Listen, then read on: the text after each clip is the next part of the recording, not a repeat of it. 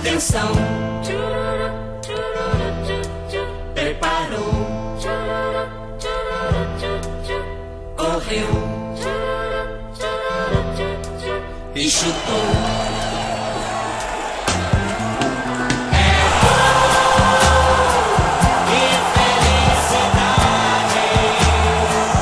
Alô, companheirada da Podosfera. Tô passando aqui para deixar um recado para você acompanhar o podcast na marca da Cal. Porque o mundo é uma bola. Uma produção é Gol Podcasts Associados. Nas redes, segue a gente lá. Facebook, Instagram, Twitter, Orkut. Arroba na marca da Cal. Sejam bem-vindas, bem-vindos e bem-vindes ao 12 episódio deste podcast que ataca e defende pela canhota para não deixar a direita adversária tomar o campo de assalto. Eu sou a Cristina Charão, da bancada gremista, já de nascença e abençoada pelo grande Lupicínio Rodrigues, com quem eu aprendi que até a pé a gente vai para conquistar o que quer. Hoje, a Ego Podcasts Associados escalou um time que está indo para cima dos conservadorismos, dos fundamentalismos, do Bolsonaro ele mesmo e de toda a família. Sim, hoje só tem mulher feminista na marca da Cal. A estratégia de jogo a gente já deixou evidente há dois anos. Ele não. Mas tem também variações, viu? A gente expulsa a horda fundamentalista da porta de hospital para garantir direito ao aborto, ocupa os espaços da política institucional. Lembrando, claro, que há poucos dias completamos quatro anos do pior contra-ataque que a gente tomou nesses últimos tempos, também conhecido como golpe. Em 31 de agosto de 2016, a presidenta Dilma Rousseff foi oficialmente afastada da presidência em um golpe político, jurídico, midiático e misógino, sim. Mas a gente também não deixa de lado o clássico toco e me voe de dar uns tapas no beiço de machista. Sim, Feminista denuncia todo dia, toda hora, em qualquer lugar, ataques misóginos, em tudo que é campo e inclusive no futebol. Então, sem mais delongas, vamos à apresentação desta timaça. Chega aí, Crisinha, entra em campo, se apresenta aí para quem ainda não conhecia na marca da Cal. Boa noite, né, a todas, todos, todes e etc, etc, etc.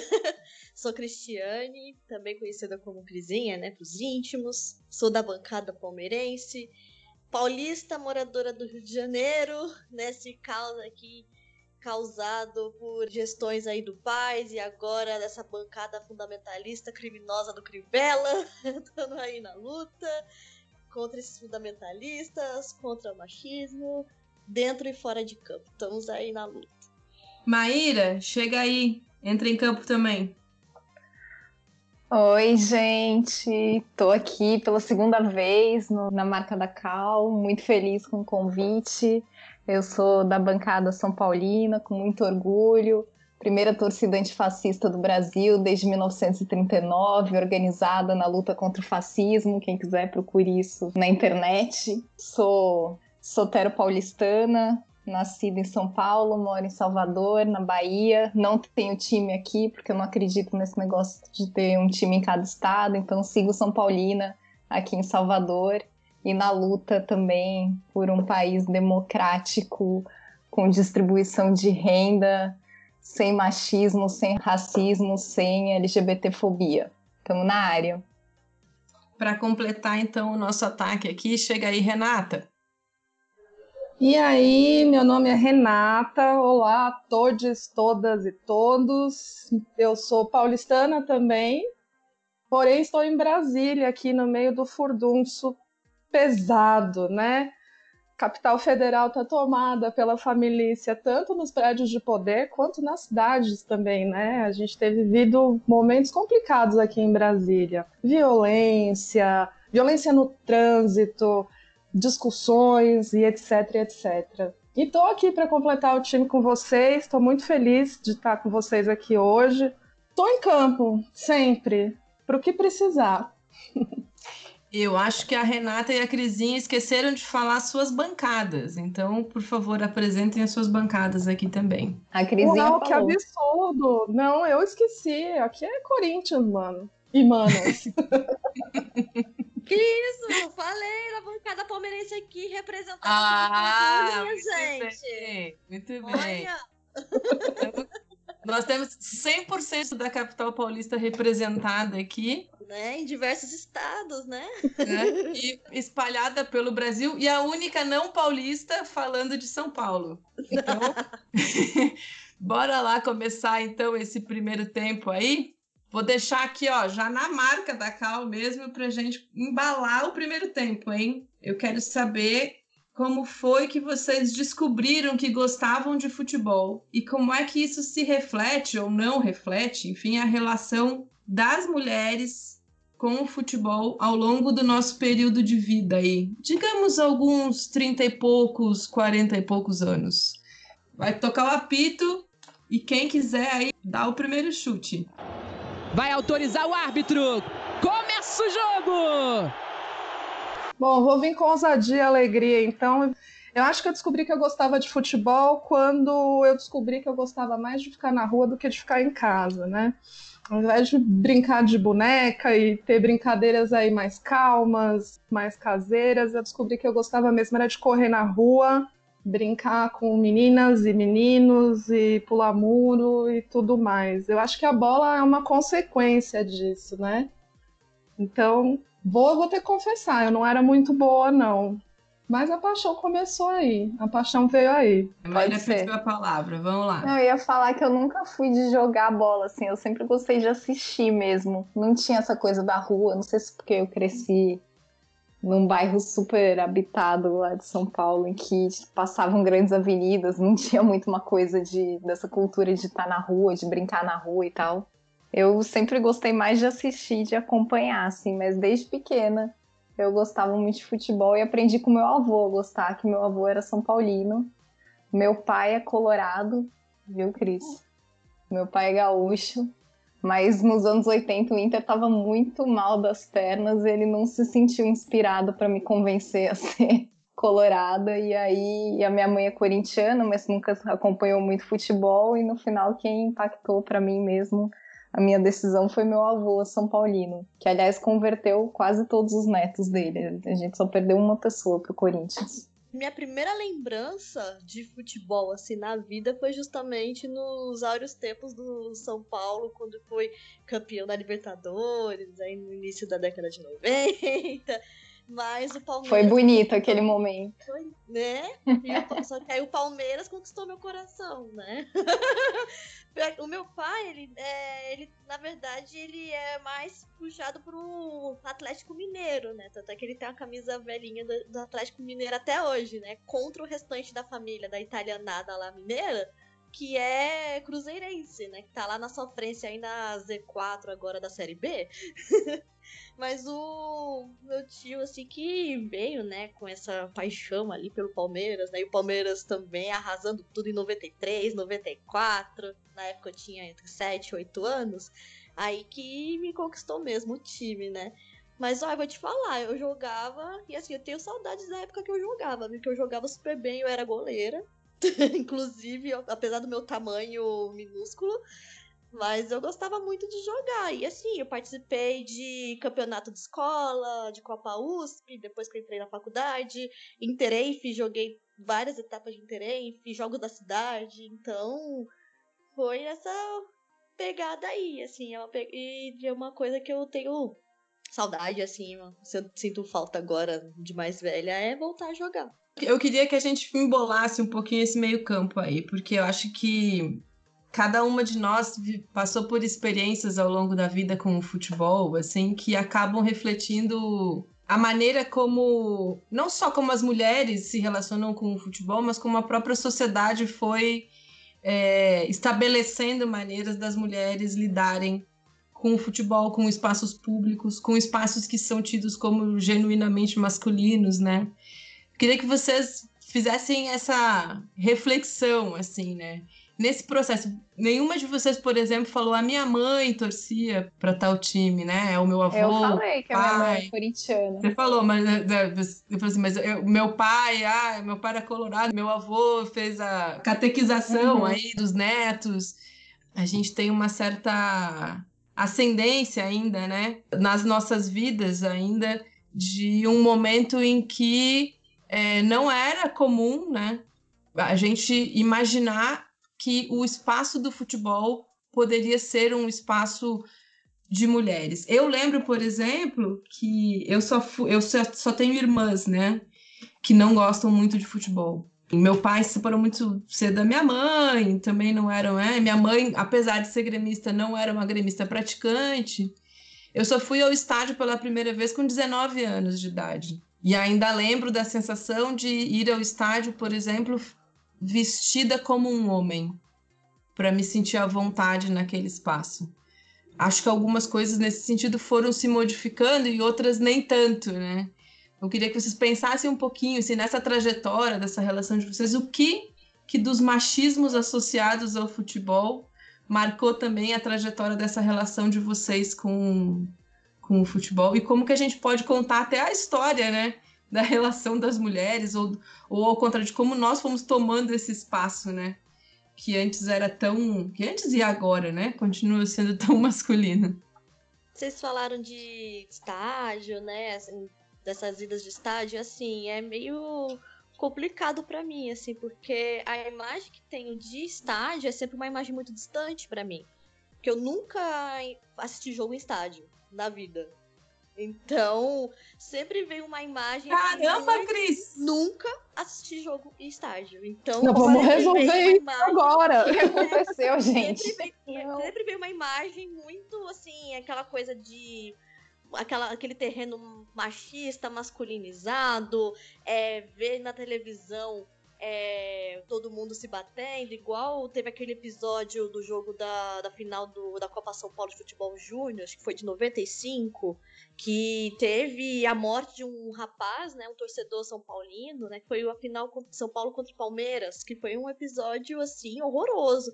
E essas coisas que sempre vêm à cabeça, assim, tipo, e a, assim, essa coisa de estádio, assim, por mais que ai, hoje em dia, assim, vê esse número de mulheres indo, mas ainda assim, primeiro, mulheres, a maioria brancas que têm dinheiro, né? Porque os estádios agora viraram arenas, isso também possibilitou a grande massa ir aos estádios e ainda carrega um, um, um, ar masculino, masculino no sentido pejorativo mesmo, no sentido de do, do, machismo predominante, né, do sexismo, né, de assim todo mundo ficar lá se batendo, xingando, é, ou então nas arenas assim que agora virou essa coisa meio higienista também, assim virou uma coisa meio, vamos dizer assim, asséptica demais também por ironia do destino, eu moro aqui atrás do estádio do Engenhão, né? O estádio Newton Santos, né? Que é onde o Botafogo treina e tudo mais.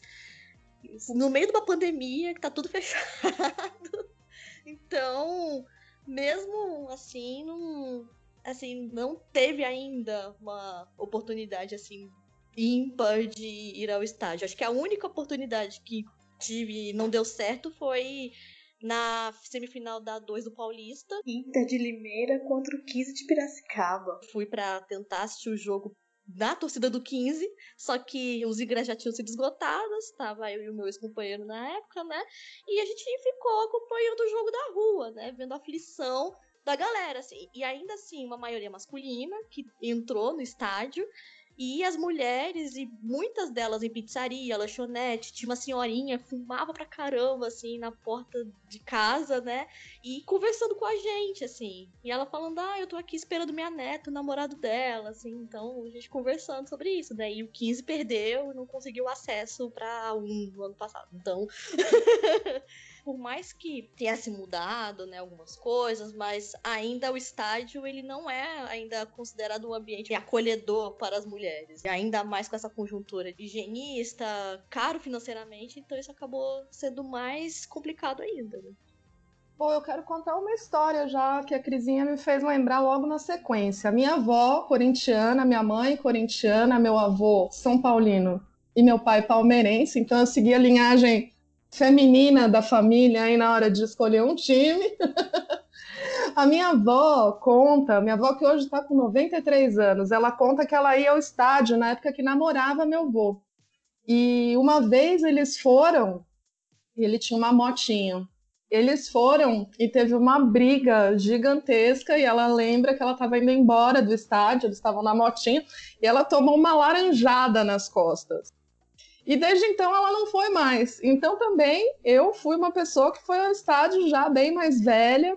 Eu acho que uma das primeiras, eu acho que não, não sei se foi a primeira, mas uma das primeiras vezes que eu me lembro, eu fui com eu acho que foi com o Ramon. A gente foi ver um jogo do Corinthians com o saudoso Didi também, que era bancário, sindicalista. Enfim, essa foi minha experiência. Eu acho que a, a, o futebol começou, como eu disse antes, né? O futebol começou a correr na minha veia quando eu fui brincar na rua.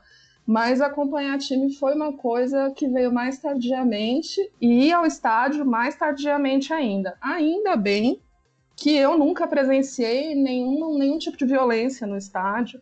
Eu, felizmente, já, já pude acompanhar jogos no Rio de Janeiro, em São Paulo. Por curiosidade, também moro perto do estádio de Brasília aqui, uma Garrincha, aqui atrás de casa também. E por enquanto tá como um hospital de campanha ainda, nesse momento triste aí da, da situação do mundo inteiro. Eu também tenho uma história aí para compartilhar, mas diferentemente de vocês, eu vou no estádio desde pequena. Meu pai oportunisticamente me levou para o meu primeiro jogo sendo São Paulo e Inter, porque obviamente era interesse dele ver o Inter, mas a gente foi na torcida do São Paulo. E desde criança a gente ia ao estádio, assim, eu sempre Fui no Morumbi, no glorioso Cícero Pompeu de Toledo. Nos outros estádios de São Paulo eu comecei a ir mais tarde, já mais jovem, assim, né? A partir dos 16 anos. Aí fui conhecer o Pacaembu, fui conhecer o Palestra, fui na Portuguesa e tal, na Rua Javari. Mas eu tive o privilégio de ir desde criança. Agora, para mim, sempre foi um ambiente também de uma energia muito masculina. Eu não lembro de nenhuma vez que eu fui ao estádio só com mulheres. Assim, eu sempre fui acompanhada, pelo menos, de um amigo, por conta mesmo dessa percepção da proteção, assim, que não deveria ser, né? Mas parece que você ganha algum tipo de respeito indo com um cara e, enfim. E é um horror falar isso, né? Do ponto de vista feminista do quanto a gente tem de autonomia, de força, de independência, enfim, mas é pesado, assim, essa energia do estádio. Eu já presenciei várias brigas, assim, de ver as torcidas na frente se esmagando, mas nunca tive eu mesma envolvida em uma. Agora, eu fiquei uma época sem ir ao estádio, com medo dessas brigas, mas por conta de uma outra questão, assim, que correu paralela, em 2001, numa manifestação que teve na Paulista contra a Alca, que foi super reprimida pela polícia, eu fiquei muito traumatizada, eu fiquei encurralada pela tropa de choque. E isso me gerou, assim, uma, um pânico de estar junto de multidão e tal. Eu fiquei uns 3, 4 anos sem conseguir ir a protestos, sem conseguir ir a lugares com muita gente e tal, porque me dava uma, um pânico, eu tinha que sair do lugar. Aí eu comecei aos poucos a, a voltar, assim, eu ia nos protestos, mas ficava do outro lado da calçada, não conseguia estar junto com as pessoas. E aí eu comecei a voltar também aí no Morumbi, ia nos jogos da Libertadores, porque eram mais tranquilos, ou nos jogos de times de fora, não conseguia encarar o São Paulo Corinthians, o São Paulo Palmeiras. Mas aí eu fui voltando, assim, aos poucos. Só que é isso, essa energia é muito, muito pesada do estádio, é incrível, ela tem uma energia que contagia muito, né? Ela é muito forte, assim, mas ela também tem uma agressividade muito complicada, assim, para as mulheres estarem lá, né? É difícil. Até a única vez que eu entrei no estádio foi no ano passado, que teve uma visita, aquelas visitas monitoradas que tem lá no Aliança. Né, que era o que é o final do Parque Antártica tal. Foi a única vez que eu entrei no estádio para conhecer, assim, teve a visita monitorada, Aí a gente foi no gramado. Falei, cara, eu tava com a minha irmã, assim, assim, emocionante pra caramba, assim. Olha que era uma situação, assim, que não tem nada a ver com assistir ao futebol, assim. E uma outra coisa, assim, além do estádio, essa questão de acompanhar, de acompanhar time, ter camisa de time também, para mim foi uma coisa muito recente, assim. Até o ano passado eu não tinha camisa de time. Porque é uma coisa do, do valor, né? Aquela coisa do valor agregado. Tipo, uma camisa do Palmeiras é mais de 200 reais, assim. Quem é o ser humano hoje em dia que tem dinheiro para ficar bancando camisa de time, assim? Mesmo em grupo de, de Instagram, de WhatsApp, que vende mais barato, assim, não é uma coisa que você as pessoas conseguem bancar, assim, é uma coisa que eu não conseguia bancar. Então eu só fui ter camisa mesmo oficial no ano passado, assim. Minha irmã já tinha muito antes de mim, ela é mais nova que eu, ela já tinha muito antes de mim, assim. Você gosta de um time, mas você não consegue acompanhar de fato. Eu acho que as duas coisas, Crisinha, assim, recuperada do choque de você não ter tido essa experiência do, do estádio, e eu acho que ela. E o seu depoimento, acho que ele é muito forte pra gente pensar justamente essas interdições todas, né? Que são postas pra gente como mulheres, né? Na vivência desse que é um esporte que se diz de todos, né? Quem é que tem dinheiro para comprar uma camisa de time? Bom, eu também não tenho. Eu tenho uma que eu ganhei. Uma, uma camisa. E comprei uma camisa para o meu filho. Mas ao longo da vida, meus namorados, né? Enfim, todo ano compram alguma, trocam a camisa, tem gente com coleção, porque aos homens é autorizado, inclusive, ter isso como um gasto, né? Ter isso como um hobby. A gente não tem essa autorização, né? Essa interdição mesmo. E isso me incomoda muito. Eu vou dizer que eu descobri no futebol uma maneira de expressar as minhas inconformidades como mulher e como feminista. É, eu, antes de ter encampado o futebol como uma coisa grande e presente na minha vida, assim, o que só acontece depois dos 30 anos, apesar de eu acompanhar, gostar, ir eventualmente em estádio, mas de realmente fazer o futebol ser parte da minha vida foi uma coisa que aconteceu depois dos 30. E numa perspectiva, inclusive, de dizer assim: eu tenho um filho homem. Esse cara vai aprender a gostar de futebol comigo e de outro jeito. Porque isso que a gente relatou também dessa agressividade presente, dessa relação do espaço do futebol ser um espaço de um masculino tosco, né? É, é uma coisa que a mim não me agradava, já não me agradava e me afastou desse mundo durante muitos anos e que eu não achava justo, na verdade, que eu tivesse depois dessa vida, né, mais interdições ainda, em função do machismo mesmo, né? Posso fazer uma parte aqui, rapidão? Vai lá, Renatinha, rapidão, Olha... daqui a pouco a gente vai apitar o fim. Vamos para pro, pro cinco minutos extras aqui do primeiro tempo. Então, perfeito, eu vou falar. Não é só que a gente não é autorizada a gastar com o din nosso dinheiro com uma camisa de futebol, é que a gente também ganha menos, né? E a gente continua Sim. ganhando menos. Então, a gente não tem essa grana para gastar com camiseta. Eu, inclusive, também tenho uma camiseta só que foi um presente. Com mais este relato, lembrando da inequidade de gêneros que perpassa todos os aspectos da nossa vida, né? Todos todos, começando pelo salário, começando pela divisão dos trabalhos domésticos e chegando lá no estágio de futebol, que a gente vai invadir quando acabar essa pandemia para levar a crisinha. Queiram ou não, homens, nós vamos invadir o estádio. Nós terminamos aqui, vamos apitar o fim do primeiro tempo desse na marca da Cal e voltamos para continuar debatendo feminismos e futebol. Tudo bem. depois você bota a vinhetinha, né? Eu esqueço desse detalhe. Eu tava aqui esperando tocar uma vinheta para entrar no clima. E é muito maluco pensar que eu me senti mais segura por estar como uma figura materna dentro do estádio que como uma mulher sozinha, entende? Que é isso, o povo é safado, o povo é bandido, mas tem mãe, né? Sei lá. Racista, mas tem mãe. Ô, Crisinha, eu espero que não vá lá para aquela parte que fica gravado no intervalo, mas eu quero te dizer que o Parque Antártica Polêmica. Polêmica. Eu acho. Cachaça! Dora, ô Dora, vem aqui olhar pra, olha para olha as pessoas com essa cara que você olhou pra mim, ó. Não, com as pessoas eu vou ser mais simpática. Pelo amor de Deus. Tá desligado sua câmera, Luganinho é. da mamãe. Hoje o feminismo foi legalizado e aqui a gente manda, entendeu? Pra fechar o microfone, fecha. Você já, já fez? Sim, se não tava gravando. Já, já, gente. Ah, então tá bom. Então tchau. Eu falei que tava indo ao banheiro. Homens, Ricardo, você passará pelo tribunal. Agora que o feminismo foi legalizado, a gente é que vai decidir o que vai acontecer com você e não o contrário. Tem paredão nesse tribunal, Cris? Ah, pode ser que tenha, não sei, eu sou, eu sou meio misandrinha de vez em quando, viu? Sei que pode rolar uma cortação de pinto? Hum. Vamos para o famoso desafio do intervalo do Na Marca da Cal, com a participação especial de Alessandra Terribili. Ale, que pergunta você manda aqui para esta maravilhosa escalação do podcast nesta semana? A primeira partida oficial da seleção brasileira feminina de futebol foi em 1986. As adversárias eram as estadunidenses. Vocês sabem qual foi o placar dessa partida?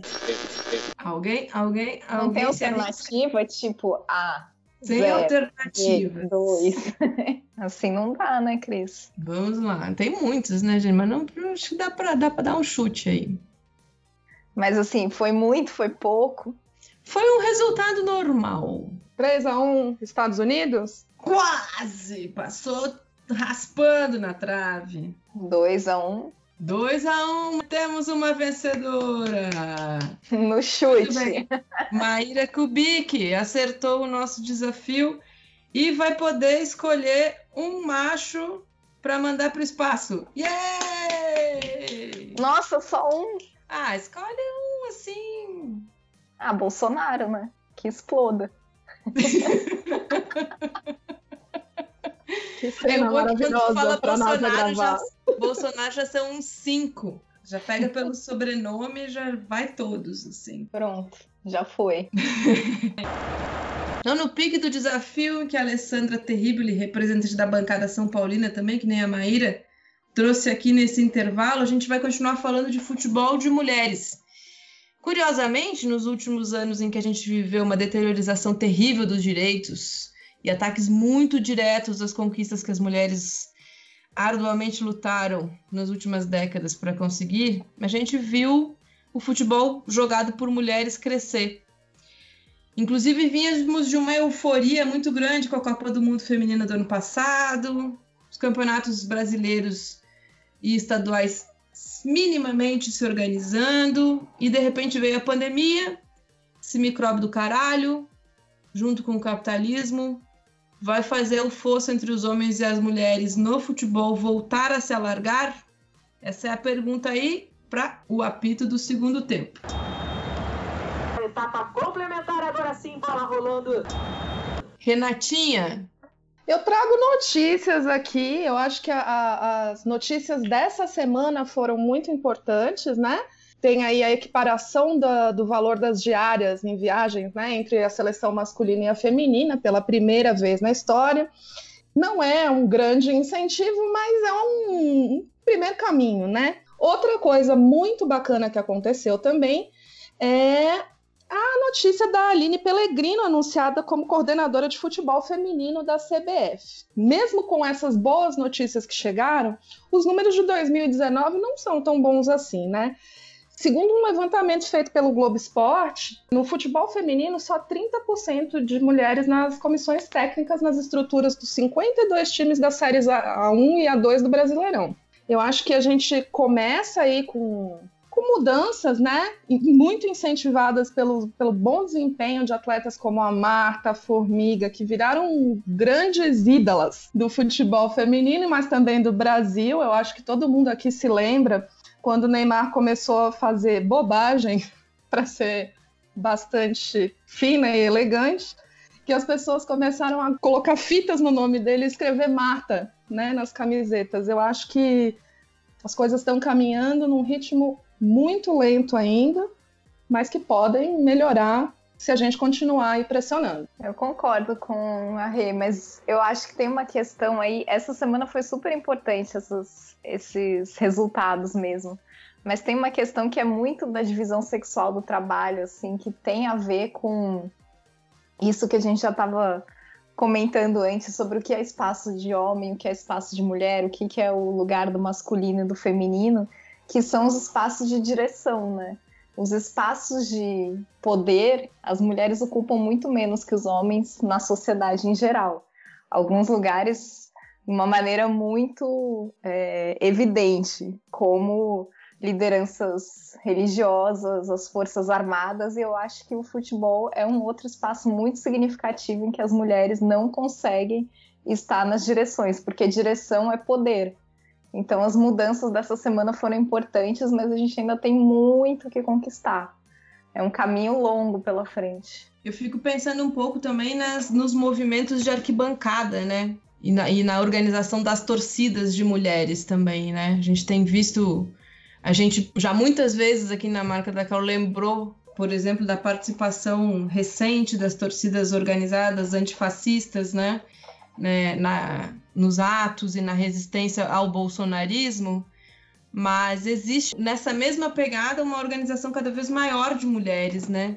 Foi esse ano foi realizado o terceiro encontro de mulheres de arquibancada já. Tem muitos núcleos de torcidas é, de mulheres nos clubes, né? E uma pressão que vai aumentando mesmo. Né? Acho que é importante a gente lembrar que nenhuma dessas conquistas que a Renatinha trouxe chegaram de graça, né?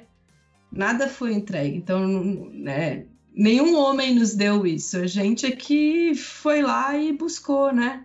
É isso. Cada vez que uma de nós passa numa catraca no estádio, cada vez que uma de nós compra uma camiseta, cada vez que uma de nós comenta futebol, cada vez que uma de nós aparece na televisão narrando é, um jogo de futebol, cada vez que uma de nós empurra um desgraçado que vem agarrar a repórter no meio da, da transmissão, né? É, é um passinho que a gente dá.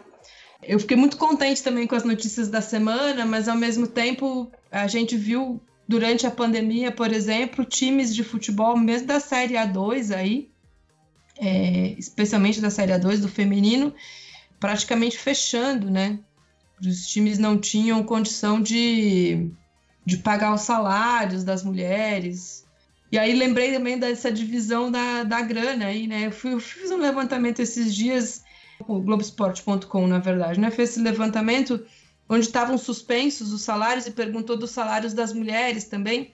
Então, na maior parte dos clubes grandes, as mulheres não tiveram os seus nenhum corte e tal, porque simplesmente os salários delas são tão ínfimos. Clubes cortavam, por exemplo, como no caso do Santos, é, que os salários foram reduzidos a partir de 6 mil reais nenhuma das jogadoras do Santos teve o salário reduzido. Certamente a maior parte dos jogadores masculinos do Santos ganham 10 vezes mais é, do que as mulheres que estão jogando pela mesma camisa. Isso acontece em todos os clubes, né? Acho que é isso que eu queria jogar de volta para vocês, né? Acho que a Crisinha pode pegar essa bola aí, vou lançar para ela. Nada vem de graça, né, Crisinha? A gente também se organiza para e também vai à luta por essas coisas no futebol e em outros campos.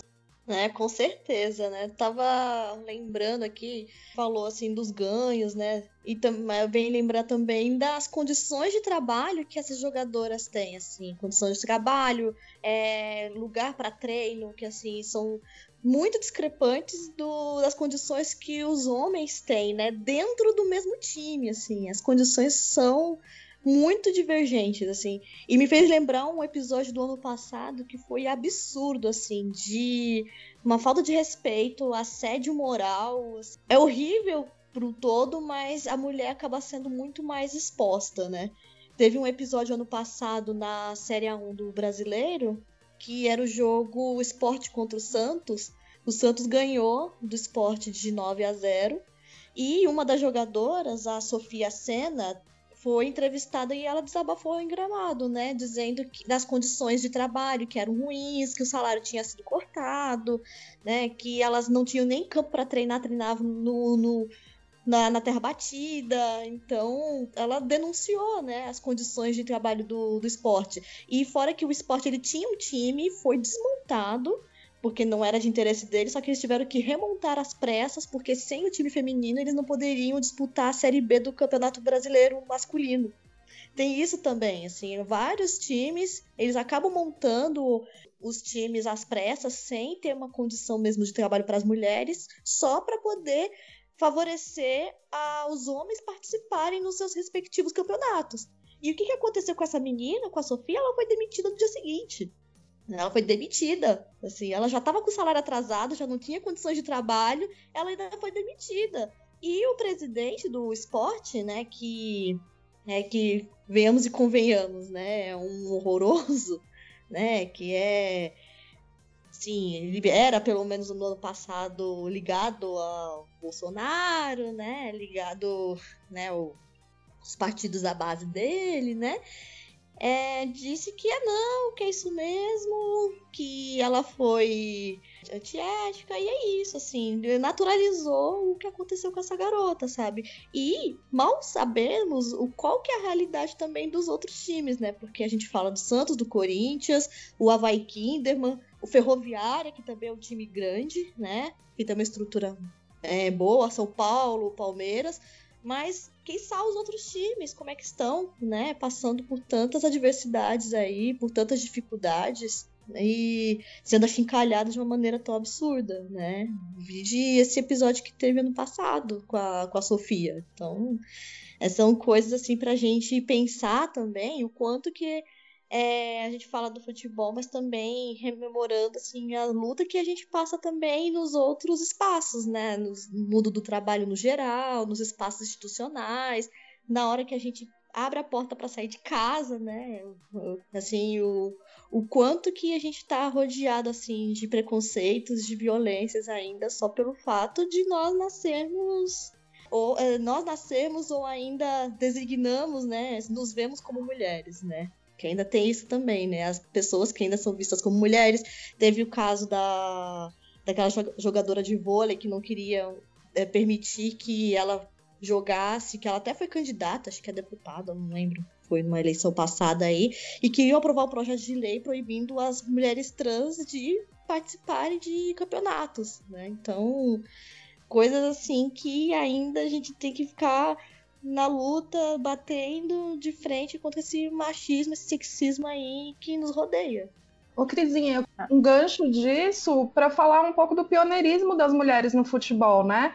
Porque enquanto a homofobia ainda é um, um, um defeito imenso das torcidas masculinas de futebol. As mulheres homossexuais, as jogadoras homossexuais são aceitas pela maior. Aliás, eu nunca vi nenhuma mulher reclamar: eu não gosto daquela jogadora porque ela é lésbica, eu não gosto daquela jogadora porque ela é assim assado. Eu acho que a gente tem trazido aí essa pauta da homossexualidade com muito mais maturidade, com muito mais generosidade do que os homens nesse momento. Isso é verdade. Até um dado que é interessante, assim, quanto que na seleção brasileira masculina, vários é, rapazes se declaram heterossexuais, casados, com, é, com filhos. No caso da seleção feminina, apenas uma era casada e tinha filhos, que era casada com um homem e que tinha filhos, que era a Tamires. O restante das meninas, boa parte delas, né? A Cristiane casou recentemente, a própria Marta tem companheira, né? Outras tantas, assim, tem uma abertura, assim, para declarar homossexuais e, assim, e não tem uma polêmica, assim, não gera um tititi, uma polêmica, assim, o quanto que dentro do, da seleção feminina quanto que isso é abraçado. Não só na seleção, nos times femininos, né? Ao passo que no masculino você não consegue nem ouvir falar de um rapaz que é gay porque simplesmente é abafado, né? O quanto que, por exemplo, o Richarlison foi achincalhado, por exemplo, assim, é, colocando no sentido pejorativo se ele é ou não é gay, mas foi tão achincalhado, quase custou a carreira dele. E ele era um excelente jogador na época que ele era São Paulo. Então, essa heteronormatividade, junto ao machismo e sexismo, quanto que atrasa né, o desenvolvimento das pessoas. né? Eu ia falar uma coisa outra, bem diferente, assim, mas que a Crisinha me fez lembrar na fala dela. Que em 2010 eu entrevistei a seleção palestina de futebol feminino. Elas vieram para o Brasil para fazer um estágio no Santos. E aí eu fiquei lembrando assim das conversas que eu tive com elas, porque elas treinavam numa quadra de futsal e aí elas tinham que ficar se revezando, assim, elas entravam cinco por vez, mais ou menos, e elas só conseguiam jogar uma hora por semana, porque o resto eram grupos de homens que jogavam naquele espaço. E aí, além disso, cada uma vinha de uma cidade diferente e tem todos aqueles checkpoints, né, para passar checkpoints israelenses, né? Então, tinha gente que vinha de Nablus, outras pessoas de Jerusalém, outras da faixa de Gaza, então era super difícil para elas reunir esse time para conseguir jogar. E aí elas conseguiram vir fazer estágio no Santos, porque uma delas encontrou o Celso Amorim em Jerusalém e pediu para ele intervir, conversar com a CBF e tal. E aí eles se articularam lá e elas, e aí deu tudo certo, elas vieram. Mas eu fiquei pensando, nossa, é muita vontade de jogar futebol, gente. Treinar assim nessas condições, né, que a Cris tava, que a Crisinha tava falando na, na série B, né, do, do brasileiro e, enfim, né, de, nessa precariedade toda, assim, eu acho que as mulheres, elas entraram no futebol com o pé na porta mesmo, assim, elas batalharam muito pelo pouco espaço que a gente ainda tem, assim. É muita, muita luta para conseguir atuar no futebol e atuar profissionalmente nele, né, remunerado, com reconhecimento. É muito difícil. E essas mulheres, essas palestinas, elas eram incríveis, assim, apaixonadas pela Marta. A Marta era a ídola máxima delas. Elas estavam emocionadíssimas de ir pro CT do Santos. Foi muito legal conversar com elas. Não, e a gente volta até naquele, no primeiro tempo sobre as lembranças, né? Quando a gente fala do futebol, o que que era passado pra gente na escola? Os meninos jogam futebol e as meninas jogam vôlei cadê que as meninas eram incentivadas a jogar bola na escola? Hoje em dia mudou um pouco, mas ainda peguei na minha época de escola, até mais ou menos sexta, sétima série, era assim. Depois é que foi mudando aos poucos, assim, mas essa é a cultura que a gente ainda se depara e muitas delas se deparam. Eu acho que uma consequência disso é que no Brasil, segundo um estudo da FIFA, nós temos somente 15 mil mulheres profissionalizadas no futebol, né? Jogadoras de futebol. Eu peguei aqui uma comparação com outros países. Na Venezuela são mais de 24 mil, esses números são de 2019. Na Argentina são mais de 27 mil e os Estados Unidos estão no topo, com 9,5 milhões de mulheres jogando bola profissionalmente. Não é à toa daí que tem o resultado que tem, né? Porque você vê que é investimento. Quando tem investimento, tem resultado, é óbvio, né? Investimento e incentivo também, né? Porque, bem como a Crisinha falou, as mulheres estavam. Os meninos ficam com a quadra e as meninas se viram com outro espaço que tiver ali para fazer educação física, né? E fora que esporte coletivo também não é incentivado para as meninas, talvez nem esporte, né? Menina faz o quê? Natação, balé. Não, não é incentivado, olha, forma um time, faça essa, né, faça essas amizades. Eu acho que isso faz muita falta. E eu gostaria até de contar para vocês e colocar também meu grupo de amigas. Eu tenho um grupo de amigas que vem da época do Orkut ainda, de mulheres que a gente participava, aliás, elas participavam de uma comunidade chamada Futebol Alternativo, que eram discutidas diversos assuntos, e as mulheres sempre se sentiram muito pouco prestigiadas lá dentro, para a gente não dizer que elas se sentiam discriminadas acabaram formando uma outra comunidade chamada Coisas de Mulherzinha, ironizando, né? O que eles diziam sobre, ah, isso daí é coisa de mulherzinha, isso daí não, não tem graça nenhuma, etc. E a gente continua amiga até hoje, são mulheres de todo o Brasil, algumas agora estão no exterior, e a gente continua amigas, a gente tem anos e anos e anos de amizade. Eu acho que fazer parte de um time é maravilhoso, recomendo a todas as mães e todos os pais que incentivem suas filhas. Pegando aí, então, para a gente fazer o, o, Bumba Meu Boi do fim do fim de jogo aqui, eu vou dar um chutão para frente. Vou perguntar para vocês se a gente consegue. Eu sei a resposta, mas acho que os nossos ouvintes vão gostar de ouvir. Se a gente consegue terminar com este, com estes níveis de é, desigualdade de gênero no futebol, sem mudar as, as relações de gênero fora do campo também. Não! Não! Mas a pergunta, então, vamos chutar de novo. Que que a gente, como é que a gente vai, a partir desse momento histórico em que a gente está, derrubar então o, o patriarcado, na verdade, se alguém quiser topar o desafio, falar disso a partir do futebol mesmo, né? Onde é que é que, onde é que, é que o futebol entra nessa nossa luta? Que é diária, como a Crisinha falou, né? Que é quando a gente levanta da cama, toma café, abre a porta, né? O machismo já tá ali batendo, batendo na nossa cara, né? Mas como é que o futebol se enquadra nessa nossa luta para derrubar o patriarcado, né?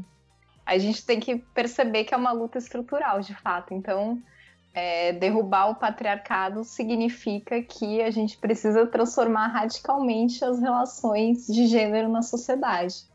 E significa que a gente tem que mudar essas relações de poder, que a gente tem que mudar essa divisão sexual do trabalho, tem que mudar as hierarquias.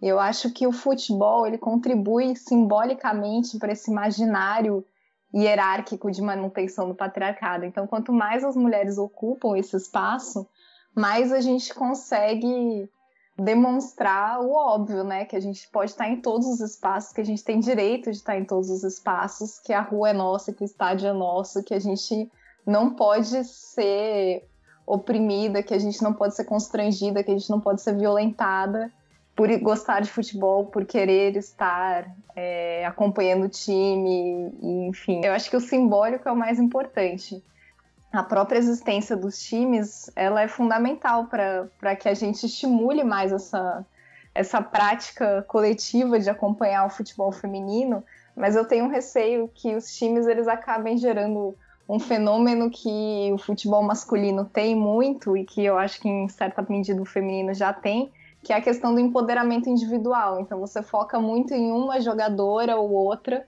e você não trata dessa questão do empoderamento coletivo, porque se ele não for coletivo, ele não vai acontecer de fato, não vai dar conta. A gente não precisa de um exemplo, a gente precisa de todas, né? E eu acho que o futebol masculino ele tem muito isso. Tem poucos momentos do futebol, como a democracia corintiana, por exemplo, que a gente vê que houve uma conscientização coletiva, uma tomada de uma fala assim crítica e de um grupo articulado e tal. Então eu espero que o futebol feminino consiga também seguir por esse caminho do, do coletivo. Maravilha, meninas. Então, estamos bem pertinho aqui de encerrar. O juiz já levantou a placa aqui. A juíza já levantou a placa dos acréscimos. Eu vou chamar agora o vermelho direto. Por quê? Porque aqui a gente manda gente mais cedo pro chuveiro manda machista, manda homofóbico, manda fascista. E dessa vez a Natália Cassetari vai mandar alguém pro chuveiro mais cedo. Quem é que vai pro chuveiro mais cedo, Natália? Olá, pessoal. Meu nome é Natália, da bancada São Paulina, e eu tô aqui para fazer o vermelho direto. E o vermelho direto de hoje vai em forma de pergunta. Por que a Michele Bolsonaro recebeu 89 mil reais do Queiroz. Então, depois dessa pergunta, podem ir todos envolvidos para o chuveiro. Beijão, pessoal!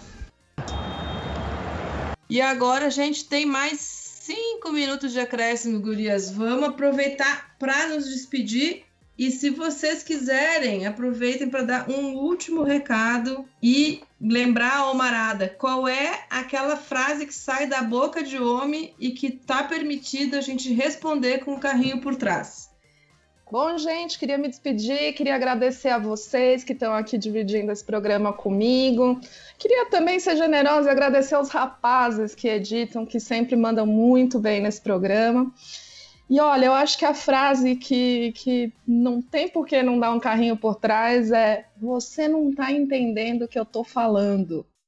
Gente, não dá, né? Acho que aqui que ficar com esse tipo de graça não, não, não tem mais espaço na vida de ninguém. Somos profissionais, estamos entendendo e sabemos exatamente o que vocês sabem sobre o mesmo assunto.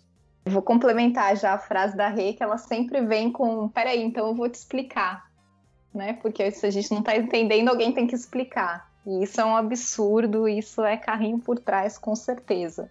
Justíssimo. Quero agradecer também, mais uma vez, o convite de estar aqui. Para todo mundo do Ego, um abraço enorme, aquele abraço para essa bancada maravilhosa, essa anfitriã incrível, Cristina Charão, uma anfitriã de primeiríssima, jogadora alto nível, alto rendimento. Foi muito bom estar aqui com vocês hoje, meninos. Vai nessa, Crisinha. Qual é a frase que merece um carrinho por trás? Nossa, é difícil elencar uma frase, né? Mas as que, pelo menos que merece assim um carrinho, dois, Paulistinha, merece tudo. É assim, ai, você tá louca, eu não falei nada disso não. Ou então, ah, eu só tô dando a minha opinião. E inclusive a gente ouve isso de alguns amigos, coleguinhas aí, né, que compartilham aí de alguns grupos de WhatsApp, né, progressistas, que discutem política, futebol e afins, né? Então a gente, né, manda esse recado pra galera e para avisar pros amiguinhos para não dizer esse tipo de coisa, né? Aí é porque eu aproveito para agradecer mais uma vez o convite, né? É a segunda participação minha aqui no podcast, assim, então foi muito, muito, muito especial para mim com esse timaça, essa timaça aí, assim, maravilhosa. Cris, assim, não te conhecia, né, ao vivo, né, vendo você, escutando você, assim, então tá sendo, assim, um prazer imenso, né, estar no mesmo espaço que você. Maíra, morrendo de saudade, assim, minha amiga do coração, assim, de militância, de vida, sabe? a Rê também, maravilhosa também, saudades. Os meninos também que estão aí é, contribuindo né, com as a participação, a parte técnica, né? né? E quem enviou o desafio também, né? A Lê, a Nath, assim, também super queridas. E agradeço a todas aí, a todos e etc, etc, por nos acompanhar no podcast, aumentar a audiência e vamos aí, né, na luta contra o machismo, contra o sexismo, contra o fascismo, contra a família e vamos botar nosso time de campo aí na vida, nas instituições e bola para frente. Queria então eu mesma agora me despedir dessa timaça desse episódio, agradecer a confiança das jogadoras de me deixar aqui brincar de técnica nesse episódio. Não sairemos sem antes gravar a placa do gol de placa desta edição do Na Marca da Cal. No dia 3 de setembro de 1979, foi assinada a Convenção sobre a Eliminação de Todas as Formas de Discriminação contra a Mulher, que é considerada a Declaração de Direitos das Mulheres. Não por acaso demora-se 34 anos entre, mais de 30 anos, né, entre a Declaração Universal dos Direitos Humanos e o reconhecimento de que é preciso estabelecer direitos, políticas e ações para que as mulheres sejam de fato possuidoras de todos os direitos humanos. Entrego a placa do Gol de Placa a todas as mulheres que antes de nós lutaram para que esta convenção e tantas outras vitórias que foram conquistadas fora de campo nos permitissem que nós também estivéssemos dentro de campo, na arquibancada, no bar bebendo, dando palpite em grupo de WhatsApp e a gente vai falar de futebol onde mais a gente quiser. Para animar, a gente vai ouvir as nossas amigas Cacau Fernandes e Gabriela Kivitz cantando o que virou o hino da Copa do Mundo Feminina do ano passado, Jogadeiras. Um beijo e ele não. Solta o som aí. Apito final!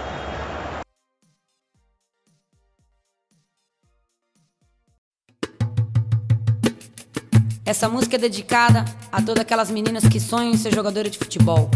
Jogadeira. Desde pequena, muito preconceito. Aqueles papos futebol não é pra mulher. Mas aprendi a dominar no peito, pôr no chão e responder com a bola no pé. Sempre com a molecada correndo na rua. É ligeira, monta o time e a panela é sua. Não quer brincar de boneca nem pintar na escola. Só quer saber de driblar, correr atrás de bola. futebol não é pra mulher. Eu vou mostrar pra você, mané. Joga a bola no meu pé. Qual é? Qual é? Futebol não é pra mulher. Eu vou mostrar pra você, mané. Joga a bola no meu pé. Agora a menina já virou mulher. Tá correndo atrás do sonho e sabe o que quer. Driblando as dificuldades, deixando pra trás. Com orgulho é jogadora e amo o que faz.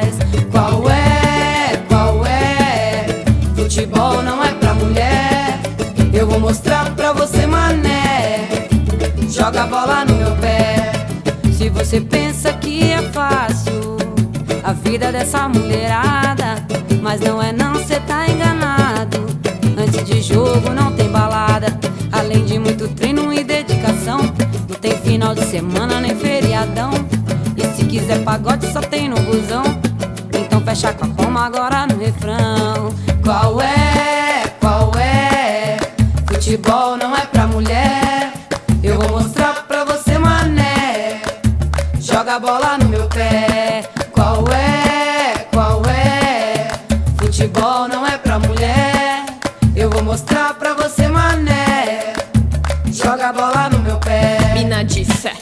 Swing, samba no pé. Na ginga, catimba, encanta por ser mulher. Dona da bola, não enrola na roda, entra de sola. Seja de bola ou de samba, faz o que quer. Quem é?